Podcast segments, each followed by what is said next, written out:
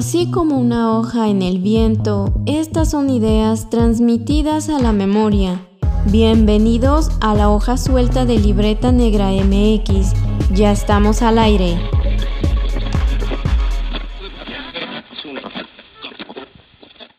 Ya estamos, ya estamos. Eh, háblenle a su familia, a todas sus amistades, que la hoja suelta ya inició en una emisión más de Cotorreo Arqueológico. Les saludan sus anfitriones con mucho gusto.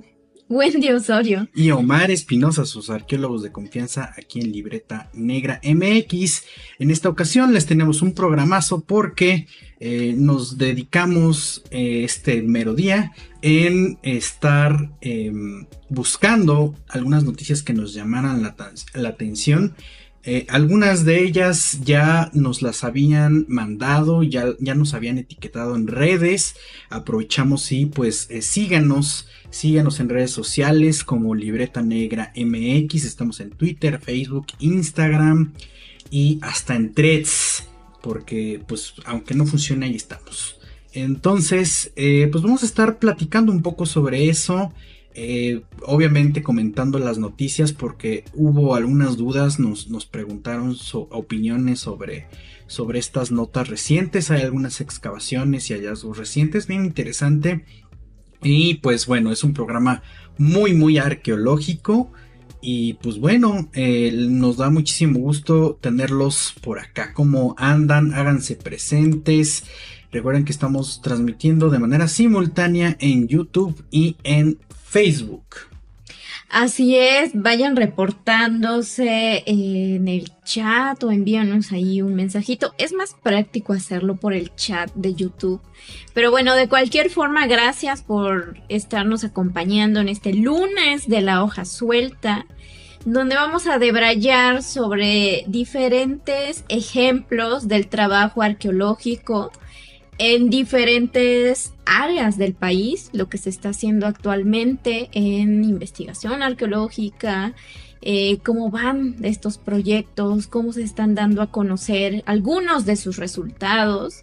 Y bueno, eh, esperemos poder abarcar al menos los temas que elegimos y por ahí vamos a estar eh, hablando un poquito sobre un trabajo de investigación arqueológica en Roma, que bueno, por un hallazgo muy ahí, muy em, popular sobre un personaje, ¿no? Que históricamente tiene mucho peso dentro de este periodo del Imperio Romano.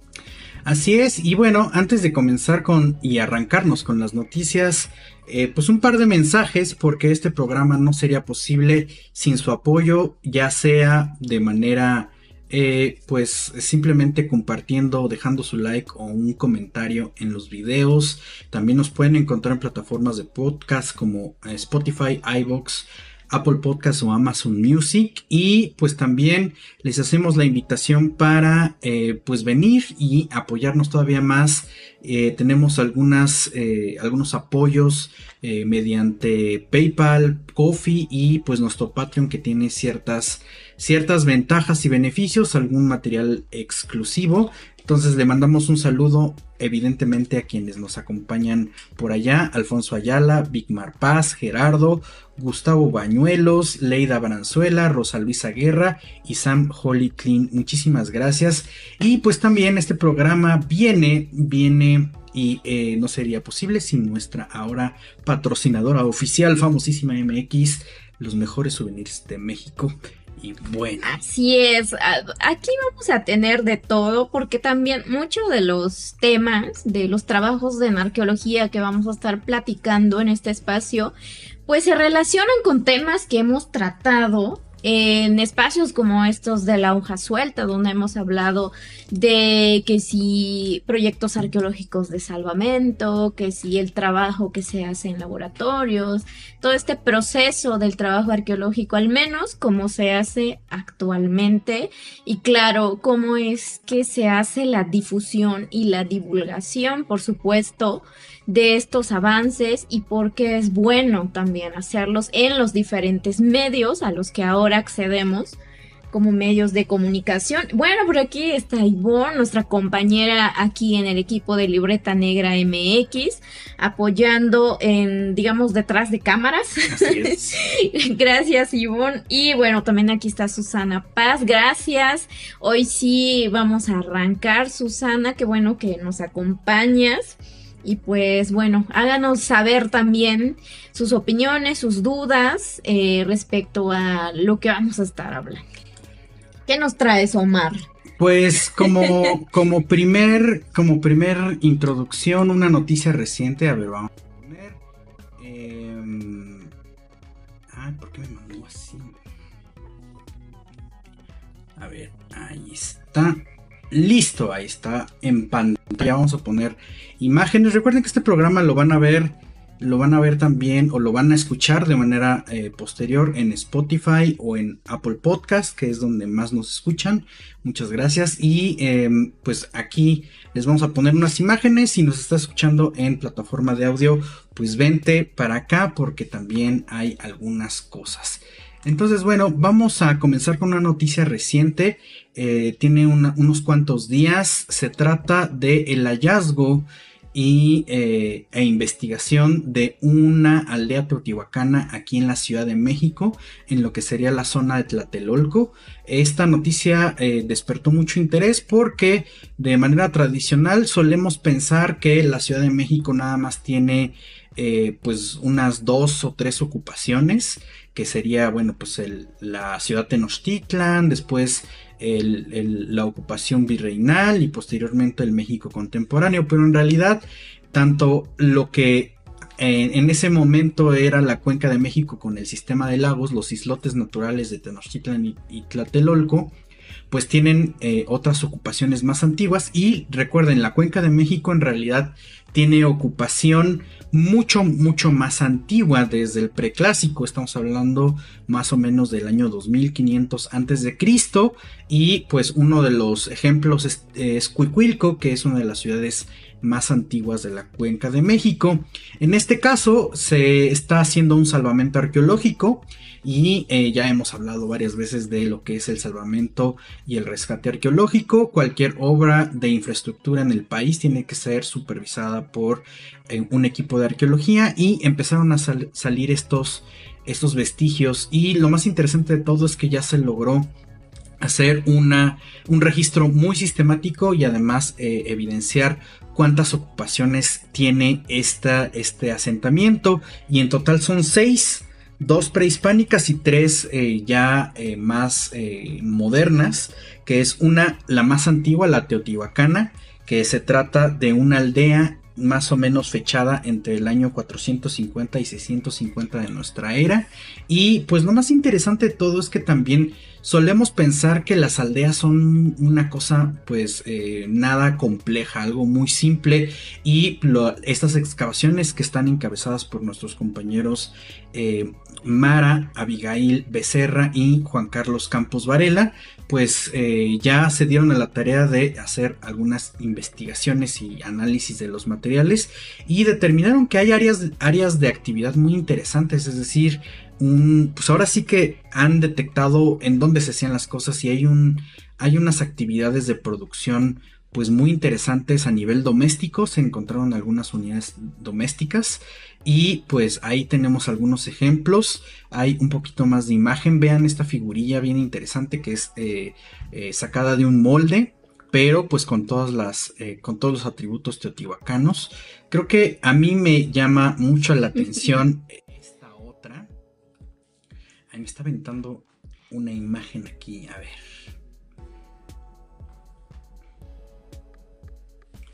Ahí está. Eh, esta figurilla con una. Pues de un, de un niño con su sillita. Miren nomás. ¿A poco no está bien padre? Esto eh, en el boletín de Elina lo determina como una figurilla mexica.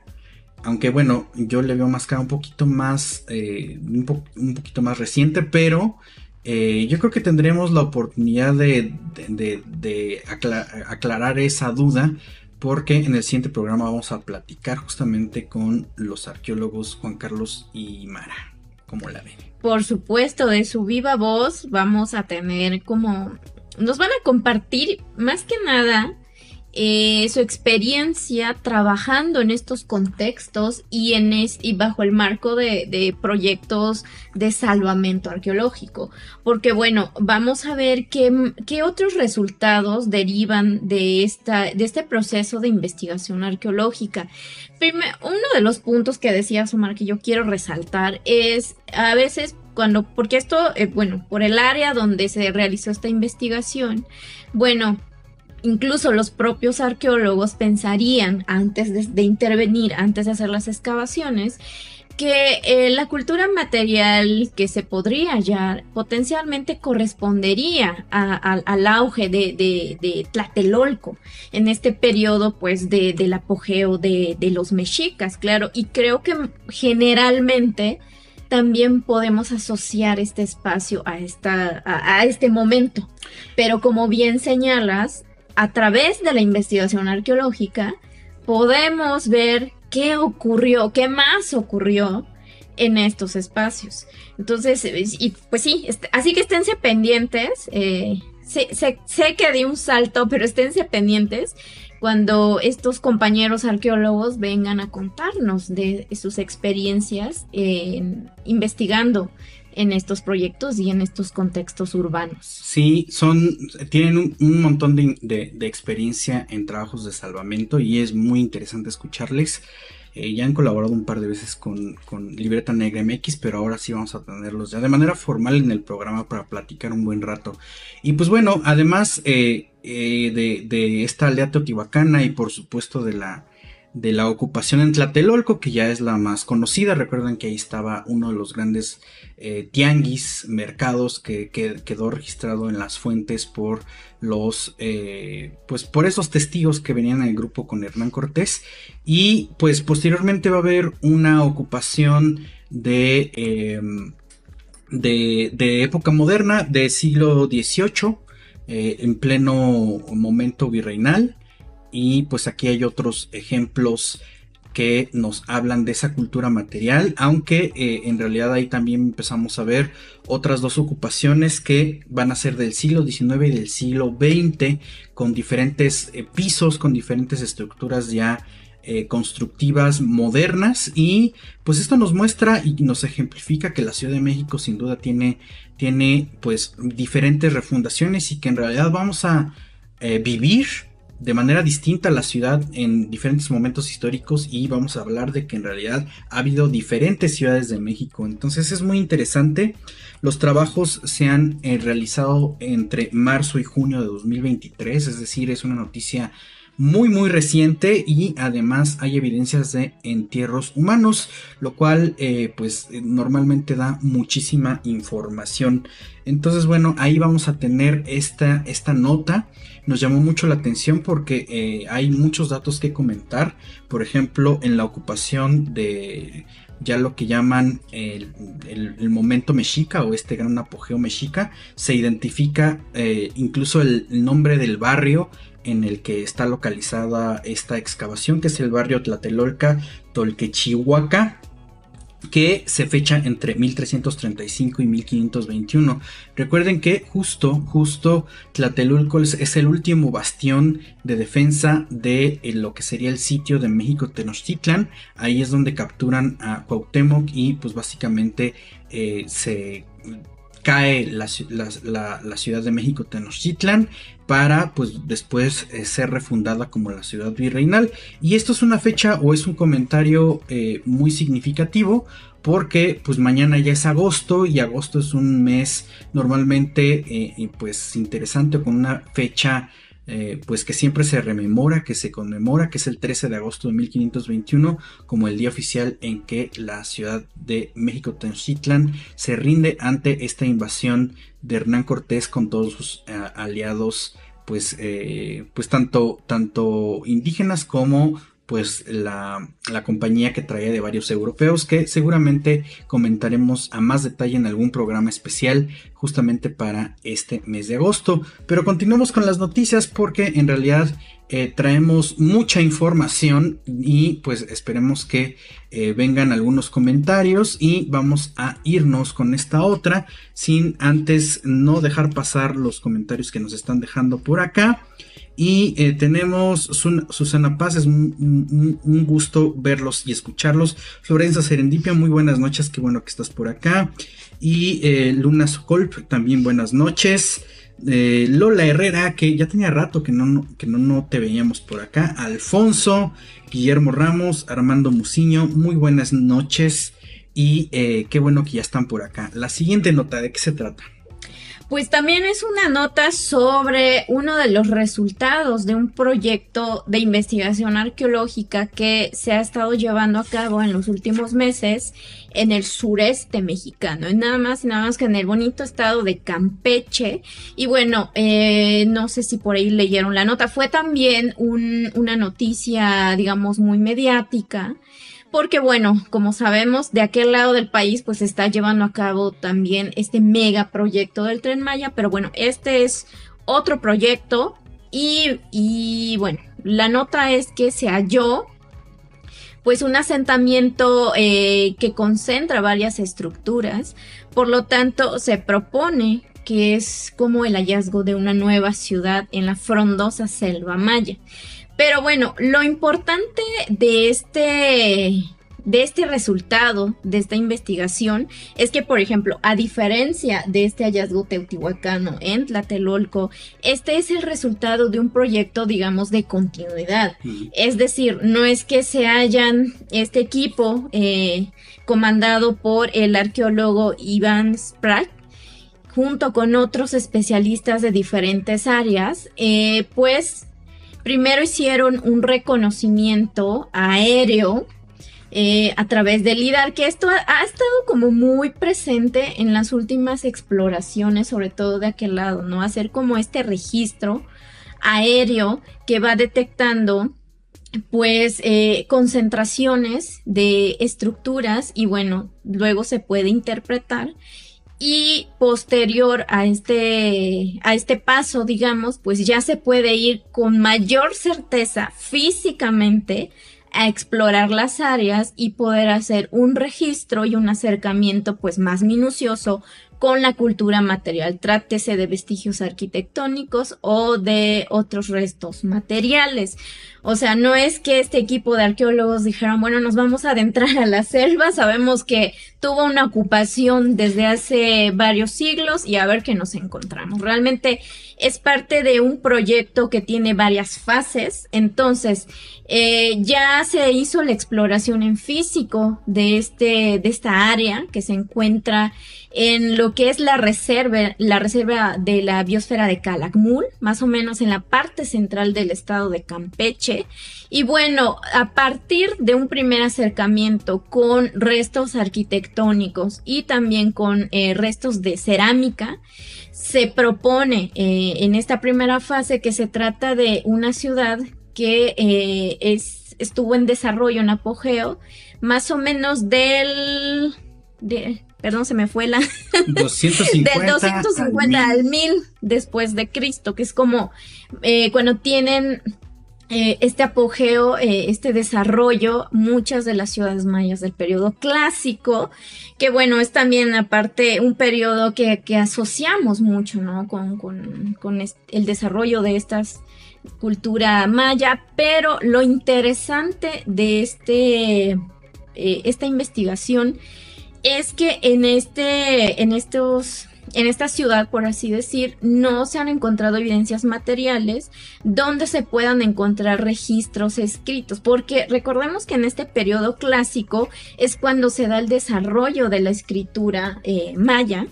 Y bueno, en muchos, en muchas de sus ciudades, sobre todo en las áreas eh, donde fueron llevadas a cabo actividades administrativas, político-religiosas, pues vemos varias, eh, evidencias materiales como las estelas u otros monumentos donde se dejaron registros escritos sobre pues fechas importantes como el ascenso al trono, el nacimiento de algún miembro de la élite y en el caso de estos vestigios no se han encontrado hasta el momento algún indicio que donde se haya registrado pues escritura, ¿no? Y esto es lo hace particularmente importante en esta zona y en este momento.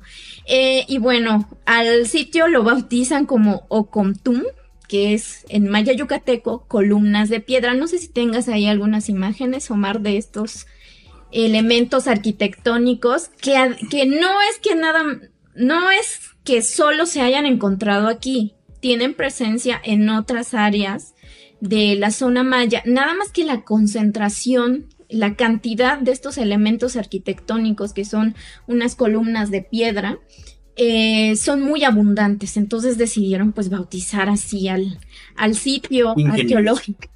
Muy ingeniosos los colegas arqueólogos, como siempre.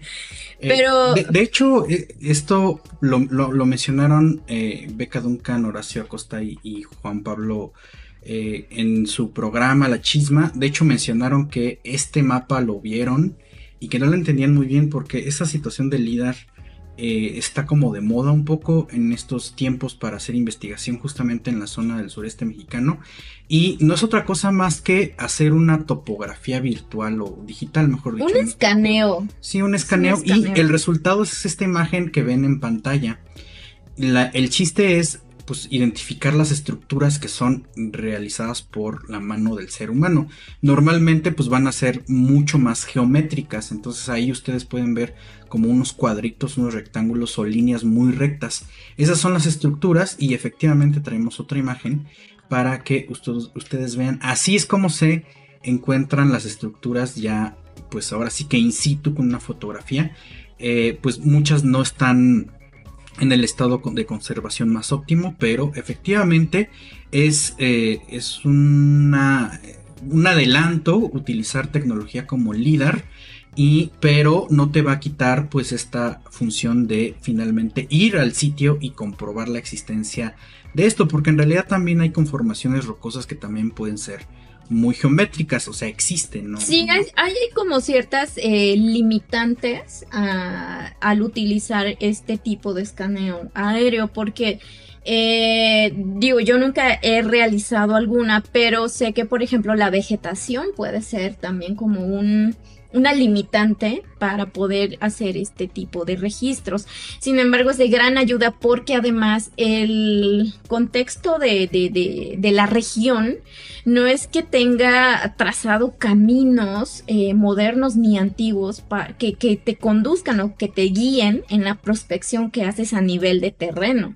Entonces, realmente sí es eh, de mucha ayuda en estos casos porque, bueno, también hay que tomar en cuenta pues que adentrarse a la exploración en estas condiciones, pues bueno, hay que tomar ciertas precauciones. No vamos a adentrarnos en el tema porque si no, no vamos a avanzar más, pero bueno, eh, lo importante aquí es que además este equipo de investigación, eh, pues no es que haya llegado hace dos meses, en realidad llevan bastantes años realizando eh, investigaciones porque bueno, se da también en el marco de este proyecto de eh, se llama Ampliando el panorama arqueológico de las tierras bajas centrales mayas. Y bueno, se, el resultado eh, de estas exploraciones, eh, pues más bien son el resultado de meses de trabajo y de hecho ahora se encuentran en, fase de planear la siguiente temporada que es ya la intervención en el sitio, que ya es realizar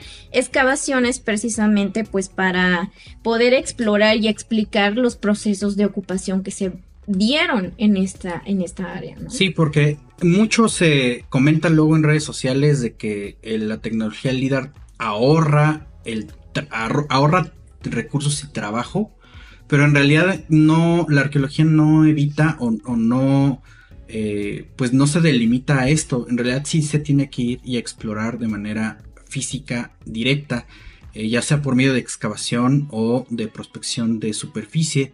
Entonces, bueno, ese es un detalle importante que tomar en cuenta eh, porque sí hace falta mucho trabajo. pues de repente hemos visto en redes sociales que se comenta que ya es como, ya, se facilita el trabajo, pero en realidad no, no es así, es una técnica que sí complementa, pero que no te evita pues ir a checar esto y hace falta mucho trabajo en, esta, en este sitio. no se ha excavado, apenas se está identificando, pero hay algunas cosas interesantes porque hay una actualización de la noticia que salió un, par de días después de que se anuncia justamente el encuentro de Ocomtun en Campeche. Por cierto, le mandamos un saludo a Cefiros Ayoros que nos etiquetó en esta noticia y nos preguntó la opinión. Bueno, pues aquí lo estamos dando. Espero que esté por aquí Cefiros, hazte presente si, si, estás. Y si no, pues bueno, ya nos vas a escuchar diferido. Pero resulta que, eh, pues limpiando la zona, ya cuando fueron el equipo de arqueología a revisar, pues se encontraron un bloque grabado que eh, formaba parte de la escalinata.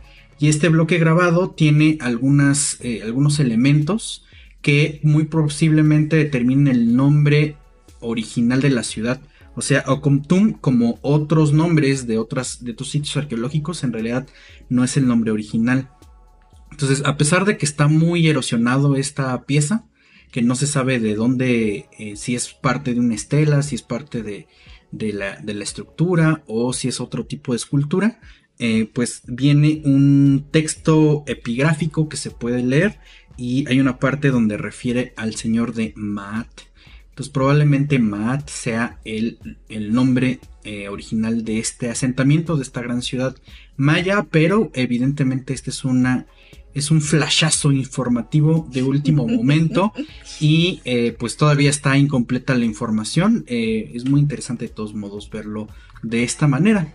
Claro, y además hace falta pues mucho más este trabajo directamente con el material y la asociación contextual que tenga para poder ya hacer estas propuestas, ¿no? De, de, la secuencia de ocupación, quizá de abandono, de reocupación, pero vamos a estar muy pendientes de los resultados de este proyecto. Seguiremos reportando. Sí, y otro eh, también eh, resultado de una investigación de un proyecto arqueológico realizado ahora en la... Nos movemos a la parte norte.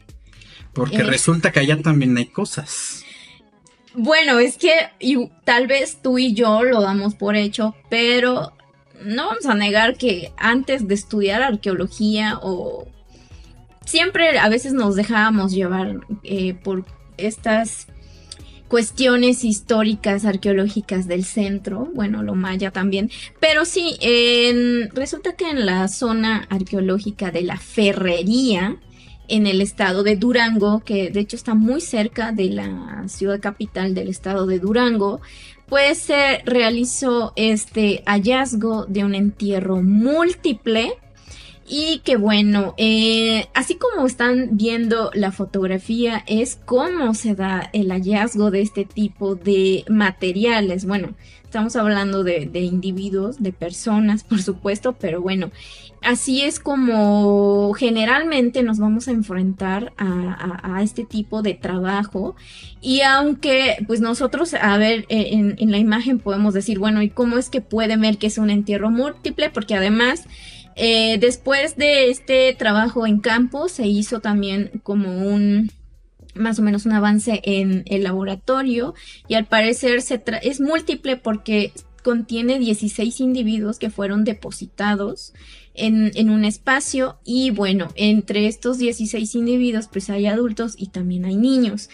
Claro que el estado de conservación de estos restos óseos humanos pues no, no están como completos, no están en las condiciones eh, como para entender eh, el, el, cuerpo completo, los individuos, pero algo a destacar es que dos de ellos, dos de los adultos, presentan una deformación craneana, que recordemos que esto era una práctica llevada a cabo por muchas culturas en, en esta época prehispánica, pero bueno, El, sitio de, la ferrería, que además es la única zona arqueológica abierta al público en el estado de Durango, así que si algún día andan por ahí, eh, visítenla, vale mucho la pena porque además en esta área eh, tuvo eh, lugar el, uno de los, de los centros de desarrollo de la cultura chalchihuites que bueno, no sé si aquí ustedes puedan comentarnos si han eh, escuchado, si tienen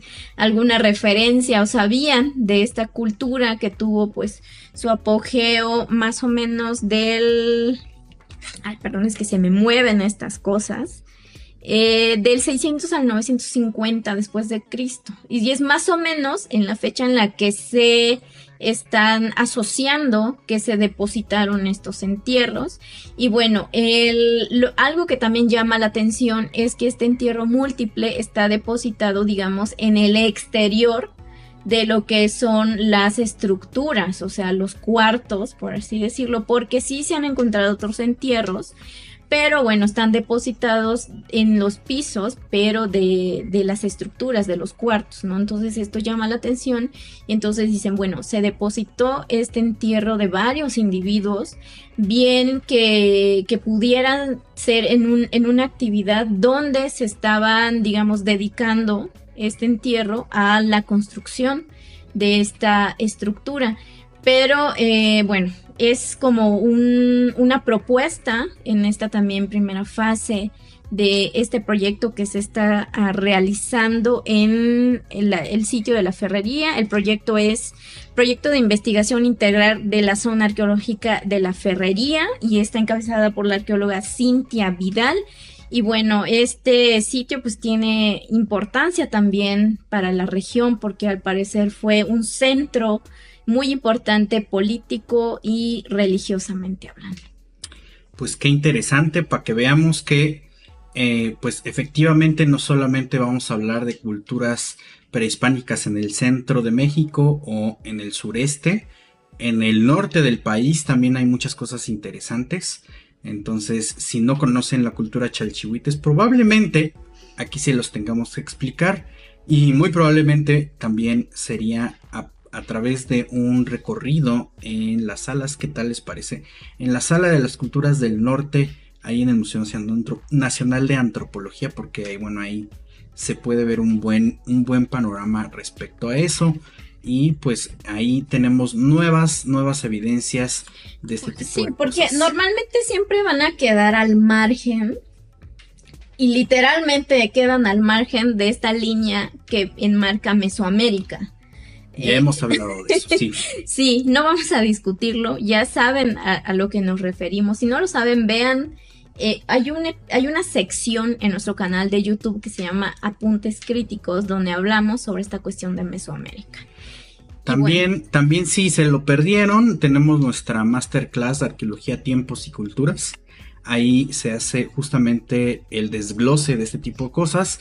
Pueden acceder pues por medio de nuestro Patreon. Ahí está la clase grabada y pues la pueden ver cuantas veces ustedes quieran. Quizá repitamos esa clase en un futuro y pues, eh, pues ahí queda. Lo, lo interesante es que Siempre hay arqueología en México, ya sea a partir de proyectos de continuidad como estos que estamos hablando y también en proyectos de salvamento, que esta otra noticia que continúa, que vamos a comentar, pues también proviene de un trabajo de salvamento, eh, pero en este caso eh, nos vamos a salir del país Claro, nos vamos a la bella Italia. Nunca he estado, pero no dudo que tenga también esta parte histórica, arqueológica muy interesante, muy llamativa. Bueno, esta es una apreciación personal, por supuesto.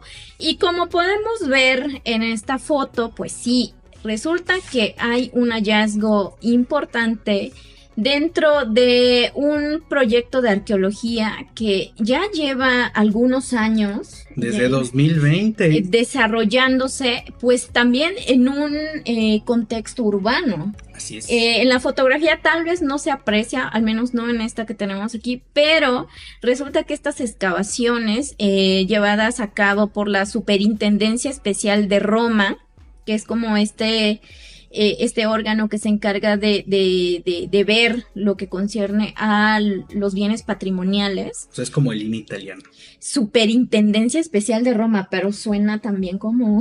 bueno, no sé cómo está estructurada la, la, pues las instituciones culturales en Italia, pero suena un poco como la dirección de salvamento, que es la que ve directamente cuando hay obras y pues esa es la instancia donde se tiene que avisar cuando hay una hay una modificación al subsuelo. Sí, porque en, en, el marco de esta investigación se estaban llevando a cabo pues estas eh, excavaciones en un predio donde se va a construir, digamos, como el estacionamiento de un hotel, un hotel de cinco estrellas. de hecho eso es bastante interesante porque el propio edificio que conforma este hotel, en realidad ya también es un monumento histórico. Claro, y esto dificulta, digamos, eh, o representa ciertas restricciones para realizar también estas intervenciones arqueológicas.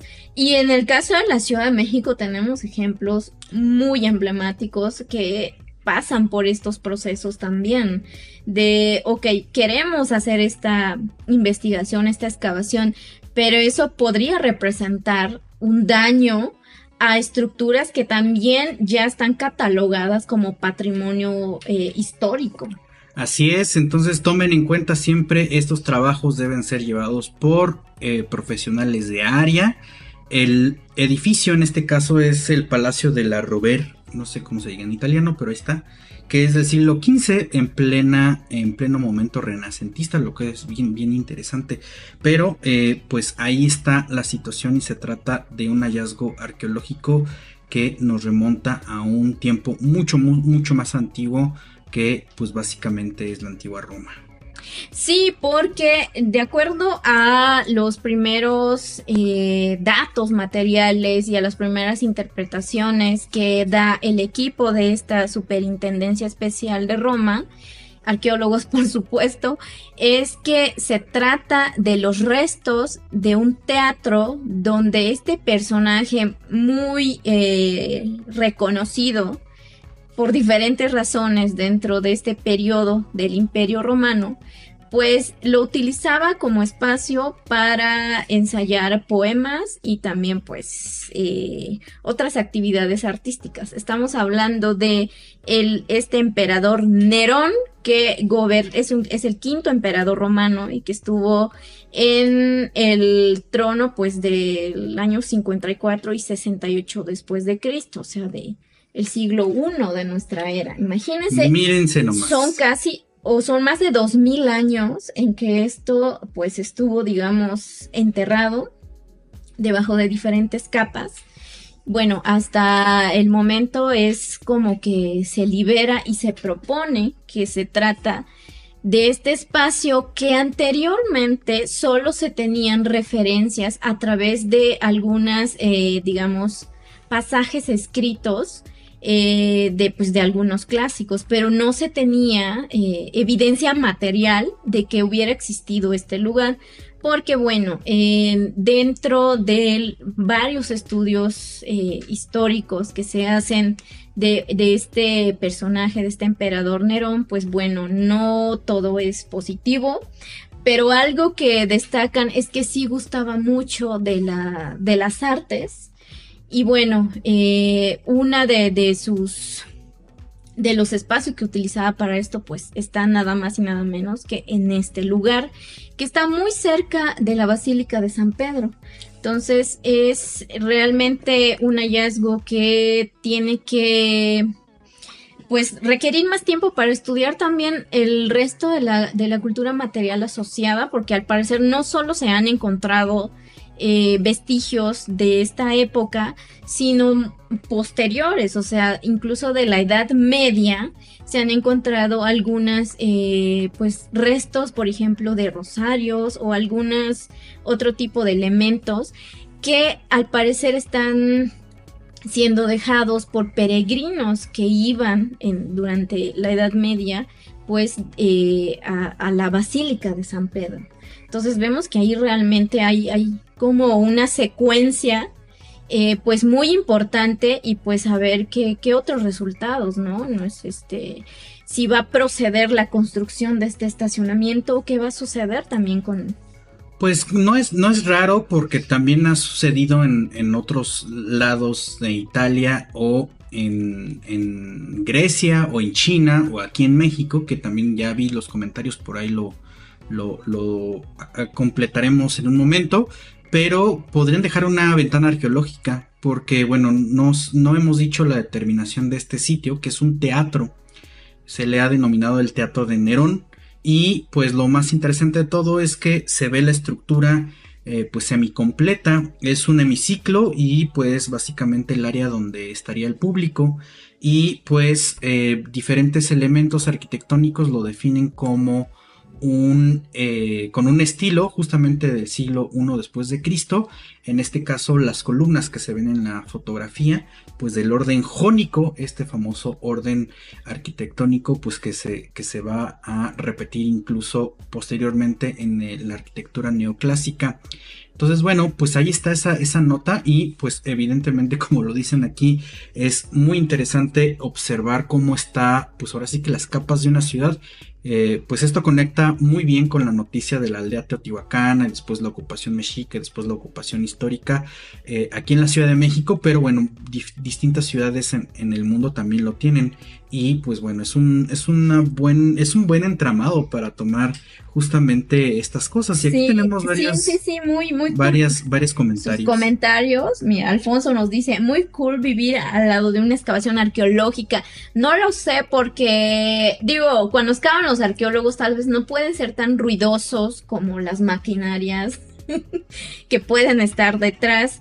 O bueno, pues si nunca me ha tocado estar viviendo. Pues, eh, pues también hay un chorro de restricciones, ¿eh? Realmente eh, no, no es tan fácil. Bueno, estas fotos son tomadas, o sea, las vieron las tomas aéreas de, de, este teatro de Nerón, pero normalmente todas las excavaciones se cubren, entonces para trabajar no se pueden tomar imágenes y bueno una serie de cosas de protocolo también que ah, eh, pues es para proteger pues primero del sol y segundo pues para también eh, que no haya mucho más interés. Recuerden que normalmente interés puede provocar pues eh, saqueos en la zona o en el propio eh, sitio arqueológico. Entonces, bueno, hasta que se termine, se concluyen diferentes fases del trabajo, entonces ya se lleva la noticia a los medios y de esa manera se da a conocer al público. Es, digamos, lo más adecuado. Claro, es que también es importante. Eh, tú como habitante de esta zona, como vecino eh, de, algún espacio donde se estén realizando investigaciones y hallazgos de carácter arqueológico o histórico, pues también es, es como importante eh, dar a conocer lo que se está haciendo y por qué es importante y lo que puede implicar uh, quizá a nivel eh, histórico para el para el, la colonia, el vecindario, la zona, eh, etcétera. Pero pues hay ciertos protocolos que se tienen que seguir por todo esto que nos están diciendo, pero yo creo que nunca hay que quitar el dedo del renglón de comunicar finalmente, ¿no? Este trabajo que se hace y por qué es importante que se haga como se haga. Sí, y además también a mí me gusta mucho el detalle de esta noticia, porque también hay otro paralelo que de repente vemos aquí en México, especialmente en pues lo que sería la ciudad de Tenochtitlan, que es las fuentes, se tienen fuentes históricas. ¿No? Entonces, a veces se han identificado cosas, pues, no sé, por las cartas de relación de Hernán Cortés o por eh, la historia verdadera de, la, de, las cosas de la Nueva España de Bernal Díaz del Castillo. En este caso, eh, pues ya lo habíamos comentado, eh, había registros literarios de este teatro, pero quizás lo más interesante es conectar justamente las fuentes históricas más tradicionales que fueron las del Plinio el Viejo, que eh, pues más o menos describió cómo era este, este teatro y finalmente pues que se, se, puede contrastar con el dato arqueológico, qué, qué interesante. Y pues vámonos. Sí, en este caso, bueno, es que no, yo creo que no se han difundido imágenes de estos materiales, pero se encontraron unos ladrillos que tienen unos sellos que precisamente datan de este periodo. Es correcto. Entonces, es, es, es que la investigación arqueológica, como lo has comentado y como otros colegas lo hacen esta, esta analogía, es una investigación detectivesca, es ir reuniendo diferentes evidencias para poder recrear o proponer algún, alguna, em, pues, digamos, en este caso, ocupación, algún momento, y iba a decir escena del crimen, pero no, no, no necesariamente. Trabajamos un poco así, pero pues no. No necesariamente. Y, ok, bueno, aquí Lola Herrera nos dice que padre, recuerdo que en las clases nos comentaban que las ciudades de Roma y la Ciudad de México se parecían mucho en el hecho de rascarle tantito y aparecía algo, ¿sí? Sí, sí, sí, y eso, pues, híjole, a veces representa un dolor, no quiero decirlo, pero es un dolor de cabeza para quienes ya saben cómo es el procedimiento para realizar estas obras de infraestructura, ¿no? Y bueno, Edgar Orozco nos dice, armen un recorrido a las estructuras prehispánicas debajo de la catedral. No sé si hay acceso al público. Mm, hay una parte que no. No me refiero a la capilla que tiene Quetzalcoatl como la base del altar, sino más abajo. Pues de hecho no hay acceso, entonces no lo podríamos armar y tampoco se podría armar uno que existió en algún momento ese recorrido, pero ahora ya no se puede hacer, que es el de ventanas arqueológicas y no se puede hacer porque como no les dan mantenimiento a las a los cristales que cubren esas ventanas arqueológicas, pues ya no se ve nada.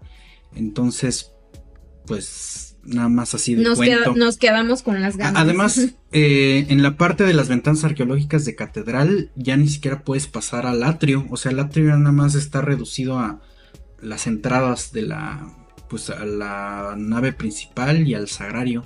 Entonces, bueno, pues ya ya no se pueden hacer esos recorridos.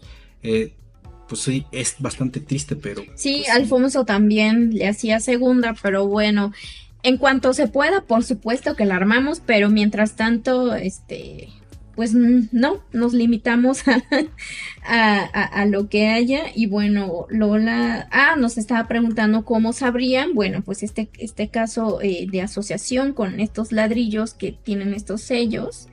Y bueno, dice, no deberían permitir que continuara la excavación del estacionamiento, aunque pasa. Pues eh, hay diferentes acciones, desconozco un poco, bueno, o sea, lo voy a explicar a través del protocolo que existe aquí en México, que ya lo, ya lo hemos explicado varias veces aquí en el programa, pero es eh, observar la que no se dañe o que no se modifiquen estos restos que se encuentran en ese espacio. Entonces hay veces que se tiene que cambiar el plan constructivo o de plano cancelarlo. En este caso se da a entender en la nota que eh, leímos de diferentes medios internacionales que pues más bien lo que se tiene es en, mente es continuar con la obra y dejar ese espacio libre sin modificaciones. Es por eso decía que probablemente quede como una ventana arqueológica y de ahí se pueda checar y el estacionamiento se ubica ahí mismo pero en un espacio donde no no, no haga ningún tipo de, de, daño ni, ni, que estorbe, digamos, a, estos vestigios, lo cual sería interesante observar. Yo, yo quiero mantenerme positiva porque, bueno, recordemos que finalmente Italia eh, representa también como parte de estas iniciativas sobre la protección del patrimonio desde los setentas que es cuando se, decretan varios documentos respecto a la forma en que se tienen que intervenir eh, pues los monumentos. Entonces estaremos pendientes y a ver qué procede. Bueno, sí, sí, sí, no, no, aquí todos tristes porque no podemos ir a las ventanas arqueológicas de la Ciudad de México, al menos no las del centro histórico, ah, ni a las catacumbas no estoy segura. Eh, como lo menciona Alfonso aquí abajo en los comentarios también, eh, las catacumbas eh, hay un horario de visita y solamente lo da personal de la catedral. pero no sé si siguen activos todavía porque recuerden que desde el sismo de 2017 la catedral tuvo daño y pues algunas cosas quedaron suspendidas. Por ejemplo, antes se podía visitar la zona de las de las de, la, de los campanarios, pero actualmente ahorita ya no se puede subir hasta que se termine de, eh, pues de, reforzar bien la estructura. Me, me, supongo que es más o menos lo mismo hacia abajo, que pues de hecho también sería un tema estructural. Entonces, bueno. Em, Lola también pregunta lo mismo. Si siguen, dejando, pasar en las catacumbas, pues, eh, pues en teoría sí, ¿no? Pero de nuevo habría que eh, ver cuál es la disponibilidad y em, checar esta situación del el daño estructural de la catedral que Históricamente la catedral siempre ha tenido problemas, ha tenido muchas intervenciones de eh, restauración arquitectónica y en este caso le están haciendo trabajos pues desde 2017 y por eso han suspendido algunas actividades. Pero de todos modos creo que sería interesante porque no solamente es eso, yo sé que les causa mucha curiosidad las, catacumbas y estas estructuras eh, subterráneas, pero recuerden que la, la catedral por sí misma pues es un es un testimonio histórico, religioso, artístico bien interesante. Cada una de las capillas tiene algo que contar, los retablos, el, coro con su, con su órgano y bueno, todas estas cosas eh, tienen, tiene, tiene algo ahí y pues eh, también se puede hacer un recorrido de eso, digo. Para, para, para, para muestra un botón y aquí no paramos. Te hablan Ivonne. Así es, entonces Pero personalmente a mí no me gustaría estar ahí y que temblara, ¿sabes? Bueno, es que ya es un pensamiento muy pesimista, pero... Eh, pero no está fuera de, la realidad, ¿sabes? Pero pues bueno, pero si se puede. Pero, pero no ha temblado en la Ciudad de México desde hace un rato y no vamos a invocar. Estamos invocando. Ya vino septiembre, pero no creo. Sí, tampoco se me había acordado eso, pero, pero tampoco es una invocación, no pensemos en eso. Bueno, ¿y qué, más? Vamos a cerrar. Para cerrar el programa, les vamos a decir que eh, lamentablemente nos vamos a quedar sin trabajo. Así es la gente de arqueología que de por sí ya no. O sea, una razón más para. La gente de arqueología que de por sí no tiene trabajo, pues todavía se va a quedar más sin trabajo. O sea, si pensaban que el panorama laboral no se podría poner peor eh, pues sí se puede poner peor. Resulta que se puede poner peor y es un tema que no solo está presente y eh, dentro de, lo que hacemos los arqueólogos, sino pues básicamente casi dentro de cualquier profesión. Ah, recuerden, recuerden que ahorita está la huelga en Hollywood por eh, los guionistas y los actores y uno de los temas es que los van a sustituir por inteligencia artificial o por imágenes eh, pues generadas por computadora. Y resulta que nos topamos con una noticia que habla exactamente de ese tema la, inteligencia artificial en la arqueología. Ah, pues nos llamó mucho la atención porque efectivamente se trata de una reflexión sobre cómo aplicar las técnicas y los las posibilidades de la inteligencia artificial en profesiones como, bueno, en las ciencias sociales y en profesiones específicamente como la arqueología. Entonces, eh, pues hay varias cosas, pero el centro, bueno, aquí anda Alfonso y, y Céfiro Sayoros que eh, saben del tema y, posiblemente aquí también vayan a poner en los comentarios. Pongan en los comentarios qué les han parecido estas noticias también.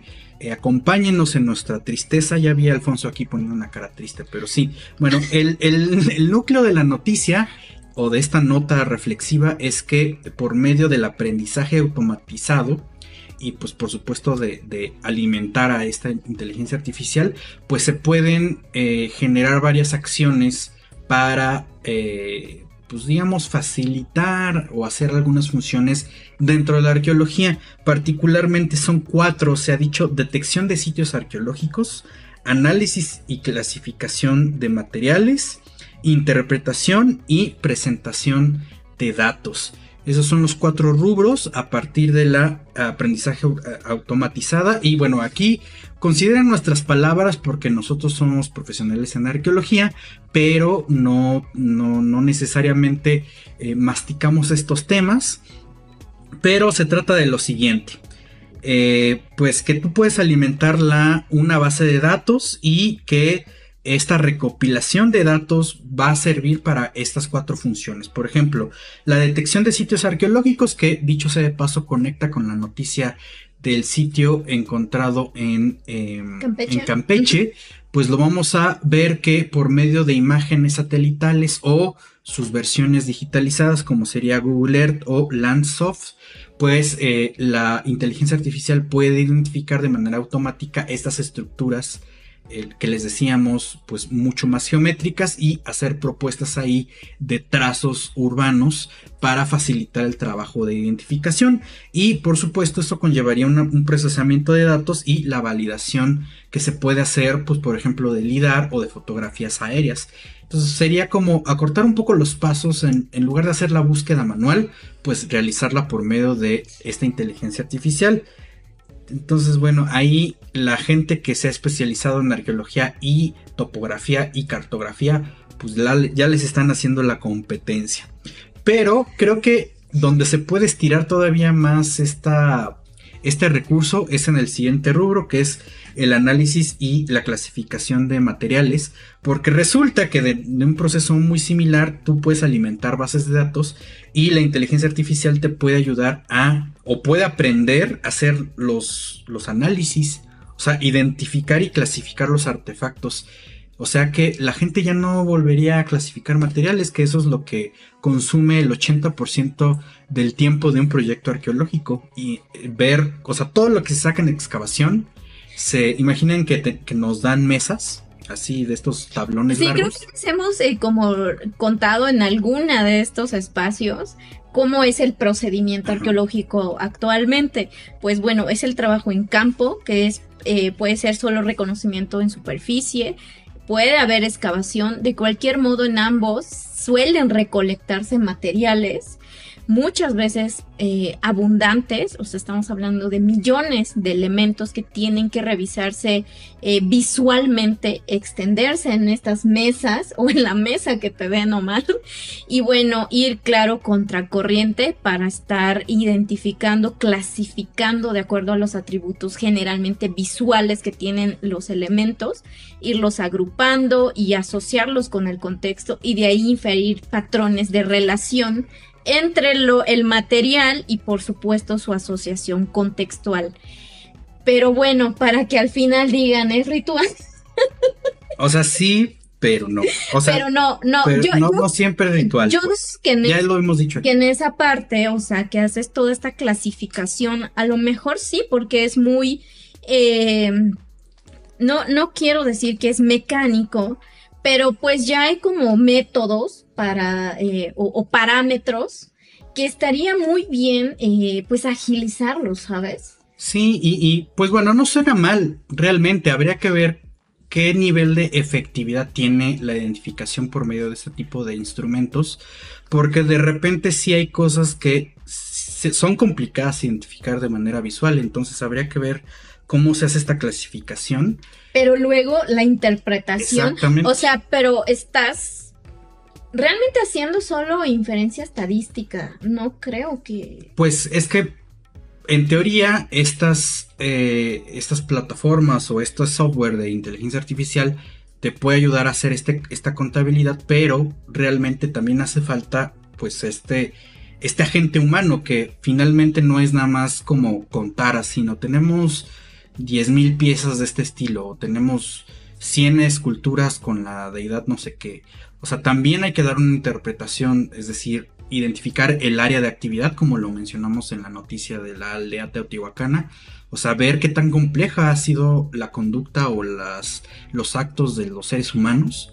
Y creo que eso es parte de la arqueología. Pero en los siguientes rubros, justamente interpretación y presentación de datos, pues se supone que también puedes alimentar esta inteligencia artificial para interpretar estos datos.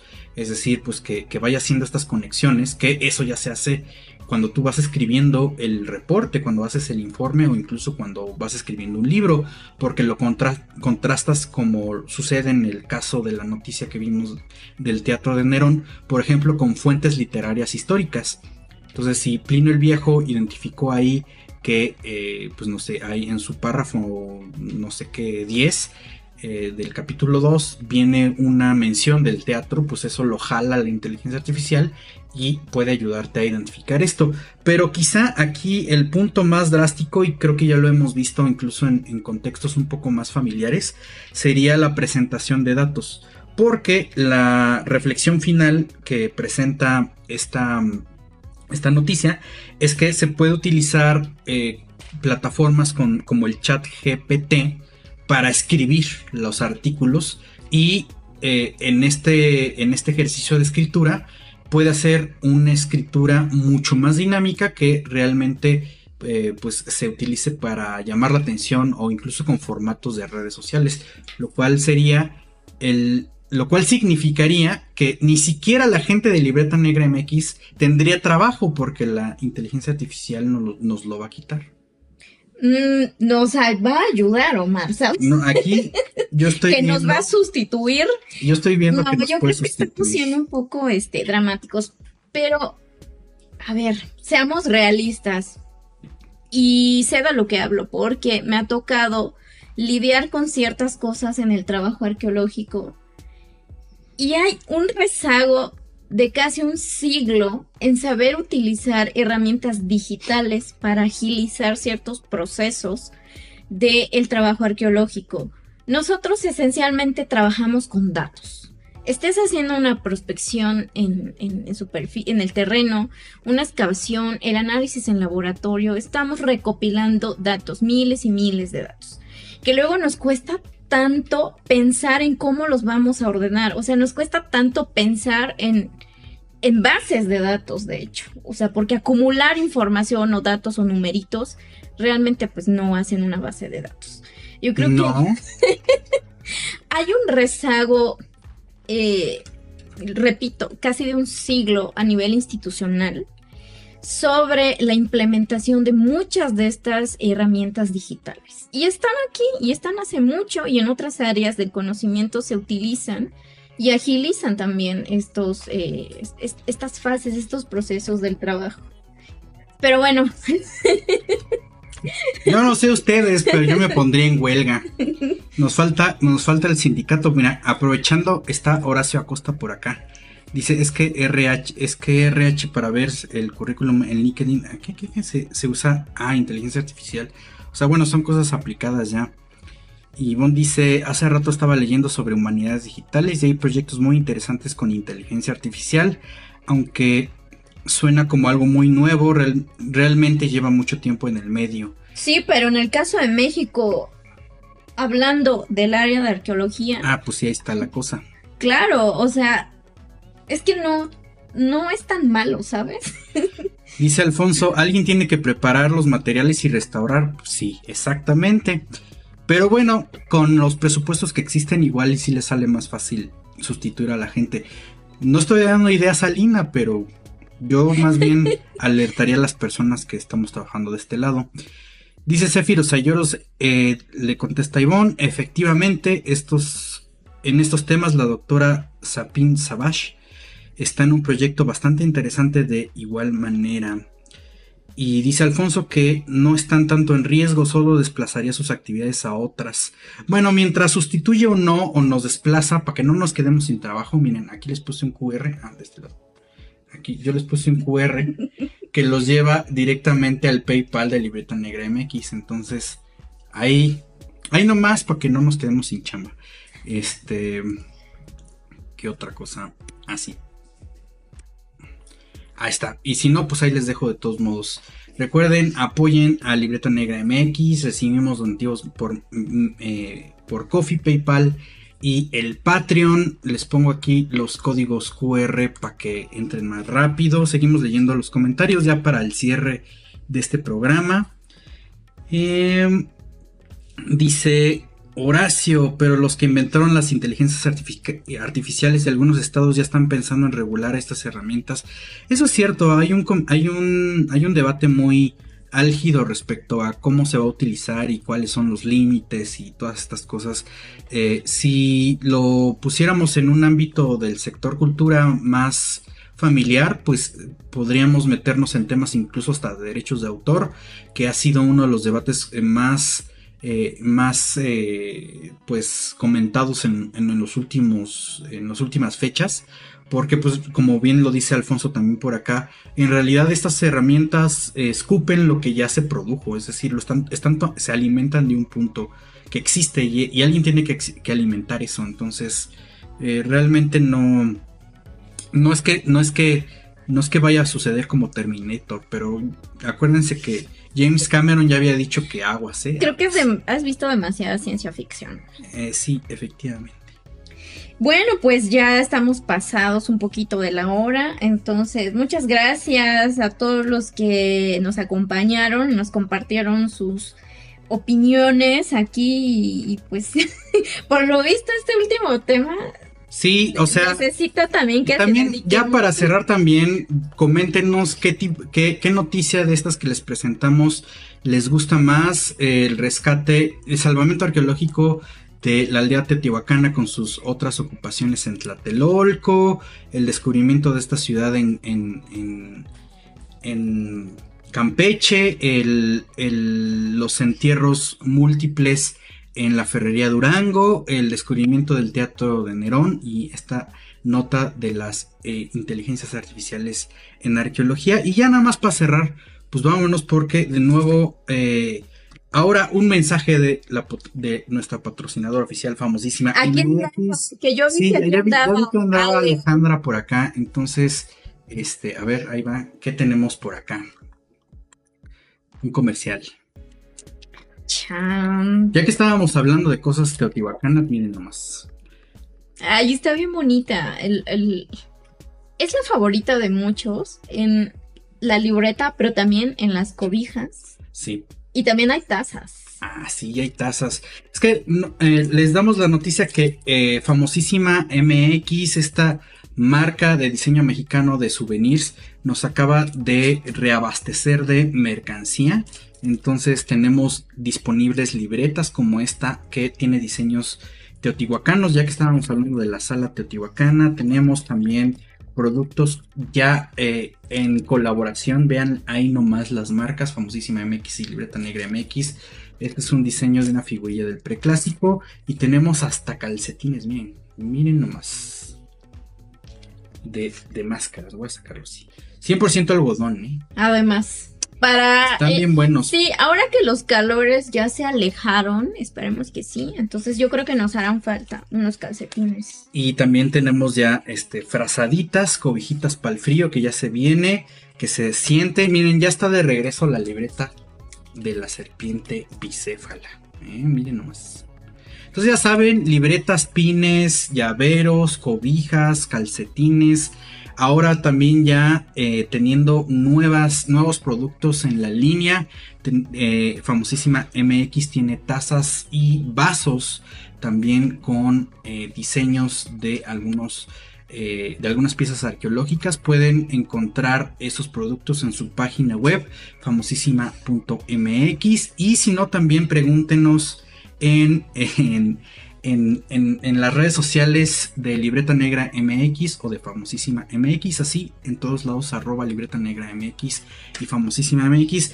Dice que los modelamos Ángel Rubén, que nos acompañó al, recorrido, al vagabundeo, vagabundeo ilustrativo de, de, de, Coyoacán el sábado pasado. Ahora no me traje los calcetines y no sé si se los enseño, pero este, aquí están. Aquí están los calcetines, veanlo. Quiero que pongas una foto en redes. Voy a, subir, voy a subir mi, foto modelando los calcetines y la cobijita también. Mira, Beca Duncan nos está acompañando también por acá. Y pues bueno, con esto concluimos. Alejandra ya, ya apareció Alejandra otra vez. Alejandra Medina, la famosísima MX, dice también. Ah, pues sí, mira. Que Sepan que ese pattern, o sea, el diseño, eh, empezó todo el proyecto. Ah, eh, miren, pues, el datazo cultural, el del. Este, el, de la, la sala teotihuacana. Confirma, Alejandra, por favor.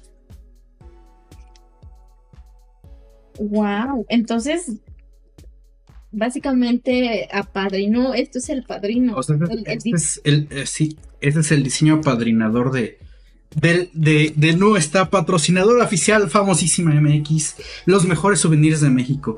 Dice Céfiro es pura calidad en este canal, mercancía cultural, notas culturales y arqueológicas y excelente compañía. Muchísimas gracias. Y hablando, hablando de cosas y oferta cultural, les tenemos varios anuncios. Bueno, en realidad es uno resumido, pero ahí va. Este, en, en, este mes de agosto, que ya viene básicamente mañana, mañana, o sea, hoy es 31 de, julio, mañana ya es agosto, el año se va eh, volando, pero eh, les vamos a preparar varias actividades especiales respecto a el 13 de agosto de 1521, que es la caída de México Tenochtitlan, y qué bueno que está acá Horacio y Beca, porque vamos a hacer un recorrido en colaboración alusivo a la conquista de México. Estén muy pendientes porque les vamos a estar dando los datos ya a la brevedad, porque lo vamos a celebrar el mero día el, mero día de esta conmemoración histórica, el 13, de agosto. Domingo 13 de agosto. Domingo 13 de agosto. Entonces, ya saben la fecha, anótenla ahí en sus calendarios. vamos a tener una actividad conjunta, pero más información más adelante porque nos faltan algunos detallitos para que ya estén los boletos disponibles. Pero ahí está, vamos a hacer un recorrido alusivo a la conquista de México Tenochtitlan. Y dice Alejandra Medina que efectivamente el diseño de la sala de Teotihuacán es el, el que inició el proyecto famosísima MX.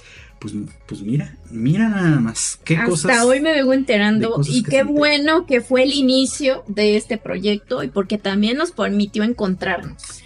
en el camino y hacer cosas muy valiosas para ambos proyectos. Entonces, pues gracias por acompañarnos. Ahí están las novedades. Estén atentos y atentas a pues a lo que vayamos a hacer, dónde vamos a andar y nuevamente muchas gracias por estar en este espacio de la suelta. Nos vemos en una siguiente entrega. Y síguenos en redes, recomiéndennos con sus amistades familiares y con quien, quien ustedes quieran. Entonces nos estamos viendo próximamente.